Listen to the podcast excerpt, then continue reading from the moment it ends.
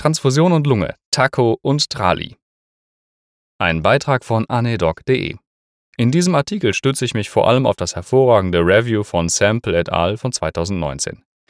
Transfusion Associated Circulatory Overload TACO und Transfusion Associated Acute Lung Injury TRALI sind zwei klinisch sehr ähnlich aussehende Entitäten, die innerhalb von sechs Stunden nach stattgefundener Transfusion auftreten. Beide Entitäten sind führende Ursachen für fatale Komplikationen einer Transfusion, während eine ursächliche Therapie aktuell nicht verfügbar ist. TACO ist tatsächlich die häufigste pulmonale Komplikation einer Transfusion und ein unabhängiger Risikofaktor für Krankenhausmorbidität und Mortalität. Die amerikanische FDA berichtete gar, dass 30 Prozent der transfusionsassoziierten Todesfälle auf TACO zurückzuführen seien. Die Diagnose ist in der Praxis aber tatsächlich sehr schwer zu stellen. Zum einen ähneln sich die beiden Entitäten sehr und zum anderen haben Patienten mit Transfusionsbedarf, also zumindest dann auch noch auf der Intensivstation, auch noch andere gute Gründe, ein ARDS zu entwickeln, zum Beispiel einen hämorrhagischen Schock. Sie werden ja transfundiert. Ali ist ja auch noch eine alte Unterdefinition des ARDS, aber nur das nebenbei. Das TACO oder DER ist charakterisiert durch ein hydrostatisches Lungenödem, eben vor allem eine Volumenüberladung, die das Herz nicht ordentlich gepumpt bekommt. Pro Erythrozytenkonzentrat verabreicht man dem Patienten etwa 200 bis 280 Milliliter Volumen.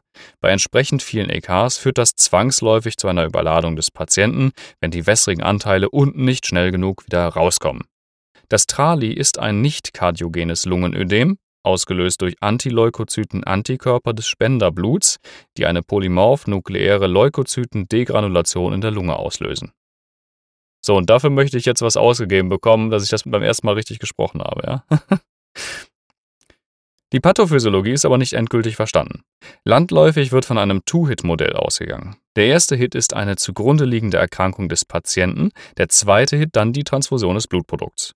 Beim TACO scheinen Vorerkrankungen der Niere, des Herzens, also Herzinsuffizienz, Kardiomegalie im Röntgenbild, akutes Nierenversagen und eine generell positive Bilanzierung einer Entstehung zu begünstigen. Neben der reinen Volumenüberlast durch das verabreichte Blutprodukt scheinen aber weitere nicht endgültig verstandene Prozesse beteiligt zu sein. Das Trali wurde zuerst beschrieben von Barnard 1951, der von einem Patienten mit akuter Leukämie berichtete, der nach Transfusion an einer pulmonalen Reaktion verstarb. Der erste Hit für Trali wird angenommen ist chronischer Alkoholabusus, Leberchirurgie, hoher Beatmung, Spitzendruck oder systemische Inflammation. Der zweite Hit sind die bereits genannten Anti-HLA1 und 2 Antikörper sowie Anti-HNA Antikörper, jedoch nur in bis zu 80 Prozent der Fälle nachweisbar. In den restlichen 20 Prozent der Fälle werden nicht antikörpergebundene Mediatoren vermutet, wie Lipidmediatoren, extrazelluläre Vesikel oder gealterte Blutzellen. Non-Antibody-Mediated Trali. Eine Schlüsselrolle in der Entstehung scheinen PMNs, das sind polymorph-nukleäre Granulozyten, zu spielen. Protektive Zellen scheinen CD4, CD25, FOXP3-positive T-regulatorische Zellen und dendritische Zellen zu sein die beschriebene Inzidenz variiert nach zitierter Quelle zwischen 0,08 bis 15,1 Prozent pro Patient oder 0,01 bis 1,12 Prozent pro Blutprodukt. Bei der FDA führt es die Liste der Ursache für tödliche Transfusionszwischenfälle mit 34 Prozent an. Die Klinik ändert sich stark und ist durch akute Atemnot innerhalb von sechs Stunden nach Transfusion eines Blutprodukts geprägt. Diffuse Infiltrate als Zeichen eines Lungenödems werden im Röntgen sichtbar. Diagnostische Kriterien wurden von verschiedenen Organisationen vorgeschlagen. Für das TACO von der National Healthcare Safety Network 2016 oder der International Society of Blood Transfusion 2011. Für das TRALI die 2005er Definition der National Heart, Lung and Blood Institute Working Group oder die 2004er Definition der Canadian Consensus Conference Criteria. Abkürzend kann man sagen, dass das TACO kardiogen bedingt ist. Positive Volumenbilanz, Linksherzversagen, Hypertonie, Tachykardie. Trali hingegen ist strikt nicht kardiogen. Das bedeutet für die Praxis, dass eine Volumenüberlast bei vermutetem Taco oder Trali diagnostisch sein kann und deshalb untersucht werden muss. Außerdem darf es für die Diagnose des Trali keine weiteren Risikofaktoren geben, wie Sepsis, Pneumonie, Pankreatitis etc. Sobald das nämlich der Fall ist, kann man nur noch von einem Verdacht auf Trali sprechen. Trotz der vielen Ideen, Tiermodelle und Untersuchungen, mit denen arme Anästhesisten verwirrt werden sollen, steht keine kausale Therapie für beide Entitäten zur Verfügung. Es bleibt nur die supportive Therapie von Atmung und Kreislauf. Na, das sollte man als Anästhesist ja hinbekommen. Immerhin. Dennoch sind die Krankheitsbilder mit einer signifikanten Mortalität vergesellschaftet.